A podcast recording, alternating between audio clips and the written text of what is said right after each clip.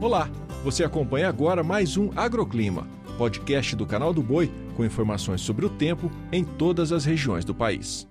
Olá, muito bom dia a todos. Eu sou Angélica Bonazzoni e trago os destaques da previsão do tempo desta quarta-feira. E o dia já começa com mudanças no tempo no Rio Grande do Sul. É que um cavado próximo à costa do estado gaúcho aumentou as condições de chuva no oeste e sul do Rio Grande do Sul. E mesmo que de forma isolada, as pancadas podem vir bem intensas. Já no Paraná e em Santa Catarina e norte do Rio Grande do Sul, é esperado um tempo mais firme firme e seco. E quanto à umidade relativa do ar, pode ficar baixa na maior parte do norte paranaense. No Sudeste, a região continua sob influência do ar seco, não chove em São Paulo, Minas Gerais e no sul do Rio de Janeiro. Mas venta bastante no litoral do Rio e pode chover de forma mais isolada nas áreas do norte do estado. No Espírito Santo e sudeste de Minas, a chuva é mais passageira. No centro-oeste não há mudanças no tempo, o destaque continua sendo tempo firme e seco nos três estados e também no Distrito Federal. O índice da umidade relativa do ar pode atingir valores críticos nas horas mais quentes do dia. As madrugadas e manhãs continuam frias, mas no período da tarde as temperaturas se elevam. Na região nordestina, muita nebulosidade e chuva a qualquer hora, desde o Maranhão até o norte do Ceará.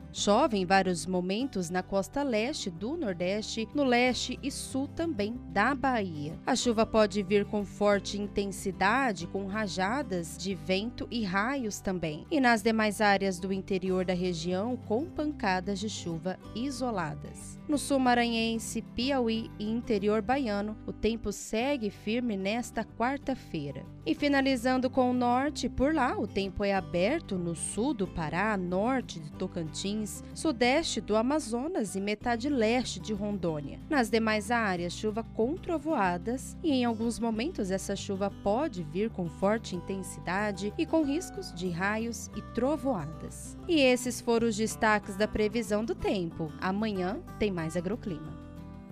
O Agroclima pode ser acompanhado também na programação do Canal do Boi e em nosso portal, o sba1.com. Até a próxima!